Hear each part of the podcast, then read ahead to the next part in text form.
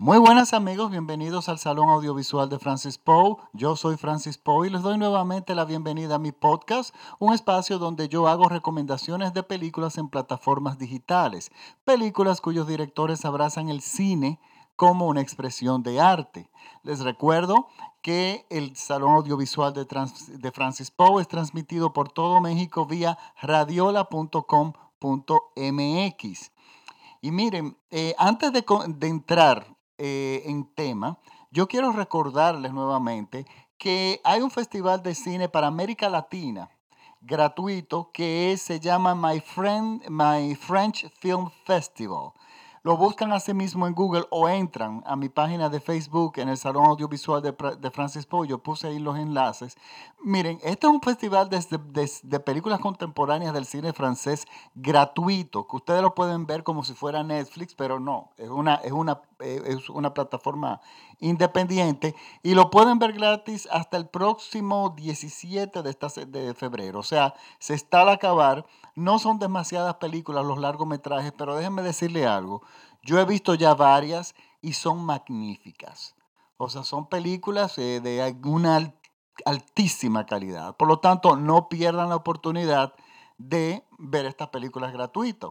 Para los que no están en América Latina, mis seguidores, por ejemplo, en, Estados Unidos, pueden entrar a la tienda de iTunes que ellos tienen a precio especial las películas del festival. No es gratis, pero creo que lo tienen a un dólar o un dólar 99 aproximadamente. Y créanme, tienen una gran calidad. O sea, no se lo pierdan. Eh, y es gratuito, que es lo mejor de todo. Entonces, miren, para esta semana yo les traigo una serie. Es muy extraño que yo recomiende series. No porque no me gustan sino porque la impresión final de una serie uno no la tiene hasta que acaba. Entonces muchas, muchas series, pero créanme, muchas series, la primera temporada es muy, muy, muy buena. Y luego después de la segunda va decayendo y a la tercera ya no te gusta y a la cuarta se convierte insoportable. Entonces lo que tú hablas, eh, resulta que entonces mi crítica se basa solamente en un producto parcial. Entonces a mí eso no me gusta. A mí me gusta ver como ya el producto completo antes de hablar de él. Pero mucha gente te pregunta, mira, acaba de salir tal serie, ¿qué te parece? Y yo, bueno, te puedo decir que vi un capítulo y me gustó, pero no te puedo hablar más de ahí. Pues bueno, resulta que esta serie es diferente. Esta serie se llama, está en Netflix y así mismo está en inglés. American Crime Story, o sea, el título está en inglés. Son eh, historias de crímenes norteamericanos. Y inteligentemente, a pesar de que son temporadas, cada temporada es como si fuera una miniserie. O sea, la primera temporada abarcó el caso de O.J. Simpson, que fue famosísimo durante la década de los 90. Eso acaparó la atención de todos los medios. Y luego, la segunda temporada, que de hecho es muy buena la primera temporada. No voy a entrar en detalles de eso, pero vale la pena verla. Y, como un producto ya independiente acabado dentro de una, de, de una misma serie. Y la segunda habla sobre el asesinato de Gianni Versace, el diseñador. Eh, miren, una de las cosas que tiene el cine maravillosa es que tú puedes eh, interesarte en algo que normalmente tú no tienes ningún tipo de interés. Me explico. Yo soy una persona, Gianni Versace era un, era un gran diseñador, famosísimo, con un gran prestigio, con una de las grandes casas de diseñadores. Eh, era una de las grandes celebridades del, del diseño de modas. Pero a mí, a Francis Poe, el, el, el, mundo de las modas no le puede interesar menos. No me interesa absolutamente para nada. Yo no sigo las modas. Yo no sé absolutamente nada de lo que pasó. Me enteré un poco de la vida de él a raíz de su asesinato, que eso salió en todos los periódicos, eso tuvo una gran cobertura y por una semana, una semana y pico, eso era lo único que se hablaba. Luego, todo pasó y se evaporó y yo más nunca volví a enterarme de eso porque no, no es mi mundo. Entonces ustedes dirán, ¿por qué yo voy a recomendar una serie o una, una serie cuyo argumento a mí no me interesa para nada, el objetivo? Y es que el cine tiene ese poder. Puede hacer una película de cualquier cosa, de algo que te interese o no te interese, y convertirlo en un producto totalmente eh, hipnotizante. Eh, y bueno, este es uno de estos casos. Miren, eh, American Crime Story, voy a tomar el primer capítulo como referencia. El primer capítulo que fue de hecho, junto con el último, el que más me gustó es magistral, es dirigido por Ryan Murphy. Pero la serie está protagonizada por eh, Penélope Cruz, Ricky Martin, eh, ay Dios mío, se me han escapado los nombres, todos los nombres, pero bueno, se los voy dando ahora poco a poco. Miren, resulta que la serie en sí, el argumento, como les decía, no era, no tiene un gran interés. Entonces yo lo que normalmente hago cuando no tengo mucho interés en un tema es que le doy la oportunidad de ver, en caso de las series, veo el primer capítulo. Miren, el primer capítulo, el primer episodio, el episodio piloto de esta serie es magistral. Es una película prácticamente independiente, o sea, habla por sí sola, muy poco diálogo, y todo se narra con imágenes y acompañado con música, que muy bien elegido, eligieron el adagio de Albinoni para musicalizar todo este episodio y contarnos visualmente quién era Gianni Versace, cómo era su estilo de vida, dónde vivía, etcétera, etcétera, y al mismo tiempo su asesino. ¿Qué pasa? Yo me lo encontré magistral yo dije, pero esto es una maravilla. Es una maravilla. Luego, luego cuando inicié el segundo capítulo y el tercero, eh, me desilusioné un poco. La serie cambió el lenguaje y se puso un poco más lenta. Yo no voy a decir mucho ni mucho menos malo, pero honestamente yo perdí el interés. Y bueno, no la volví a tomar. Hasta que le di un chance, otra oportunidad, y retomé a partir del tercer capítulo. Y resulta que la serie empieza a crecer, a crecer, a crecer en calidad, y termina en, un, en un clima que el último episodio es tan magistral como el primero. Y por lo tanto, sí, por mi, opinión final, mi, veredicto final es que realmente es una buena serie. Lo que yo noto es que eh, como no son todos los mismos, los mismos directores que dirigen todos los capítulos, se nota más o menos un poco el estilo de los directores, de cada uno de los directores. Y eso no necesariamente eh, beneficia el ritmo de la serie en alguna secuencia, pero eso es, eso es secundario relativamente porque el producto final realmente es un producto de una gran calidad. Miren, eh, ¿qué pasa? ¿Por qué es una gran calidad? tiene gran calidad porque yo estoy, me interesé en seguir el argumento sobre un episodio que pasó que particularmente yo no tenía un gran interés. Y resulta que hicieron algo muy inteligente. Si bien ellos desarrollan el personaje de Gianni Versace y su relación con su hermana Donatella y su amante, esta especie de triángulo, eh, tenemos eh, algo que de otra, si, este, este asesino no hubiese, no hubiese matado a Gianni Versace, no nos enteramos de su vida. Y resulta que este personaje, el del asesino, es extremadamente interesante y es realmente el personaje principal por el cual se desarrolla toda la serie. Tenemos el asesinato, ok, ya sabemos, pero lo que no sabemos es qué, él, qué llevó a este joven a asesinar a Gianni Versace. Entonces, ¿qué pasa? Esto es lo inteligente del libreto, de los, de los guionistas, que me gustó muchísimo. La historia la conocemos. O sea, yo sé que mataron a Gianni Versace, yo sé que era este chico, yo sé cómo fue, en qué momento fue. Es como la vida de Jesucristo cuando vas a ver una película. Tú sabes que lo matan al final. Entonces, tú no vas por la, no vas a ver la película por el interés de descubrir una trama nueva. O sea, no es un, de por sí es un spoiler, pero no vas por eso. O sea, vas porque realmente quieres, te estás interesado en cómo ocurrieron los hechos. Y eso es lo que hace muy bien esta película. ¿Qué lleva a este joven a asesinar a una persona que no tenía mayores relaciones con él? O sea, no era, sí lo conoció, conoció en un momento Gianni Versace, pero no era el caso no era una relación que llevara a, a un tipo de relación tóxica que de repente terminara en un asesinato. Y bueno, yo recuerdo que eso se habló en su momento, de que era una persona que no tenía mucho contacto con él, pero bueno, yo inmediatamente lo relacioné con el caso parecido a John Lennon. A John Lennon, lo asesinó un fan, un, fanático, que John Lennon ni siquiera lo conocía. Las celebridades constantemente están en peligro y bueno, yo pensé que eso era así, pero no.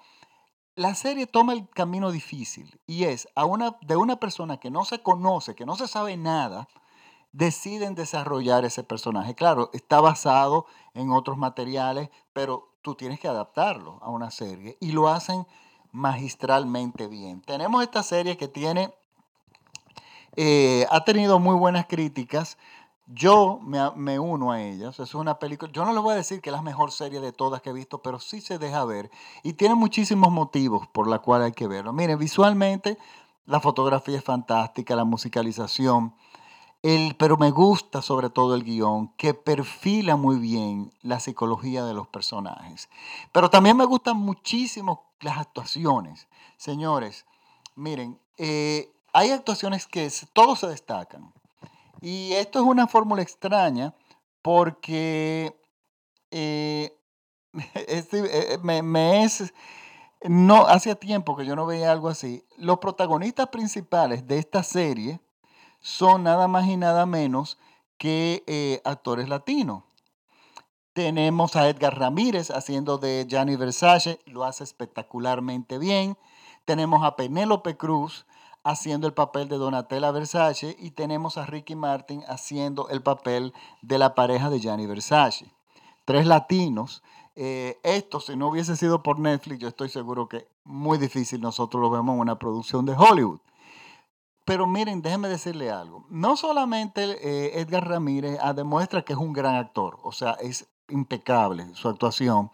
Señores, Penélope Cruz me tomó trabajo reconocerla.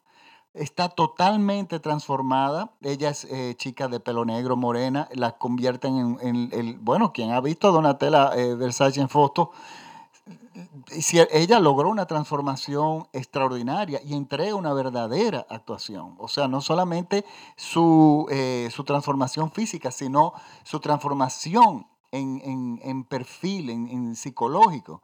Y Ricky Martin, que tiene un papel secundario, pero miren, es el personaje más político y es el personaje que a mi entender es más difícil de interpretar. ¿Por qué? Miren, y estoy hablando de una forma objetiva. Yo no sigo a Ricky Martin. Nunca lo he seguido. No me gusta la música que hace. O sea, yo no consumo ese producto. Y sé que hecho, él ha hecho teatro, hizo algo de Los Miserables, ha hecho televisión y últimamente hizo el papel del Che en Evita en Broadway. Y él se ha alejado como de los escenarios eh, tradicionales de él y él parece que está buscando un giro en su carrera que yo creo que es muy acertado. Y tomar este papel para mí es muy acertado en la carrera de quien sea. Pero es un papel muy difícil de interpretar, porque estamos hablando que es la pareja de Gianni Versace, pero en un momento de 15 años, o sea, no estamos hablando de, de una pareja de un año o seis meses, no, de 15 años, que usted bien y usted puede gustarle o no cómo ellos llevaban su relación, pero el tema es que eso no es problema de uno, sino era una relación realmente de 15 años que Gianni Versace, Versace reconocía. Pero ¿qué pasa? No se podían casar porque el matrimonio eh, entre personas del mismo sexo no estaba permitido en ese momento. Y como eso no era permitido, este joven, la pareja de Gianni Versace, tenía que vivir bajo las sombras de Gianni Versace, el cual, lo cual Ricky Martin nunca ha hecho en su vida. O sea, no ha vivido bajo la sombra de nadie. Y, y, lo tiene que hacer de una forma forzada, no porque Gianni Versace le crea la sombra, sino porque los medios de comunicación no le dan la importancia que debieron haberle dado. O no solamente los medios de comunicación o la prensa, sino la hermana de Gianni Versace no lo consideraba como su pareja, a pesar de que su hermano se lo decía. Y esto lleva a una persona a una gran frustración, a una persona que tú has pasado, él, ha, él pasó 15, ha pasado 15 años con Gianni Versace y de repente no se le toma en consideración para nada, o sea, no tiene ningún tipo de derecho, ni siquiera dónde van a enterrarlo, decisiones de, médicas, decisiones, ah, no podía hablar con la prensa, eh, se lo castra absolutamente en todo. Y es un papel donde la frustración, Ricky Martin la representa muy bien, porque es una actuación donde tú no... Eh, eh, ah, miren, los papeles donde los actores tienen que estallar llorando o dando grito y tener esos grandes momentos de actuación son más fáciles que aquellos personajes que, que el actor tiene que, está a punto de estallar, pero no lo puede hacer porque el personaje no se lo permite. Y miren, señores, Ricky Martin está extraordinariamente bien. Yo defiendo esa actuación. Eh, si él se está, se está lanzando por el lado del cine, lo está haciendo de una forma muy acertada. Y claro, la química entre él, eh, eh, Edgar Ramírez y Penélope Cruz es fantástico porque tenemos tres actores con, unos, con unas líneas estupendas, con unos diálogos extraordinarios que han sabido interpretar bien y darle una dimensión que a mí me interesa. O sea, por las actuaciones de ellos, el personaje de Gianni Versace se convirtió para mí dentro de la película, mediante lo estaba, mediante, mm, mediante veía la serie, se convirtió en algo extremadamente interesante. Entonces, yo defiendo muchísimo la película eh, ese episodio, la serie, perdón, ese primer episodio, señores, es poético. O sea, visualmente es maravilloso. Hasta el detalle de la paloma muerta al lado del, del cadáver de Gianni Versace, que si bien eso pasó, estuve leyendo que realmente encontraron una paloma muerta, el cine lo utiliza como para dejarte, es un preludio de, para dejarte ver que realmente ese asesinato, de Gianni Versace era inocente de su propio asesinato con relación a su asesino. Y, eso lo utiliza muy bien. Y, además la, automutilación de, su asesino en las piernas es un preludio de lo que ya vendría más adelante de su autodestrucción. Todos estos detalles están muy bien organizados y están muy bien eh, orquestados.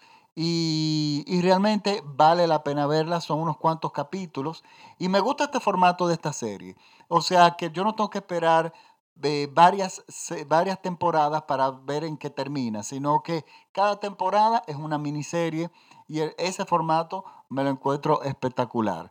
Por lo tanto, es mi recomendación de la semana. Y les recuerdo que me pueden chequear en mis redes, en el sal, me pueden buscar en el Salón Audiovisual de Francis Poe. Eh, los podcasts los pueden escuchar en Spotify, en iTunes, en TuneIn, en Radiola, donde prácticamente en todos lados.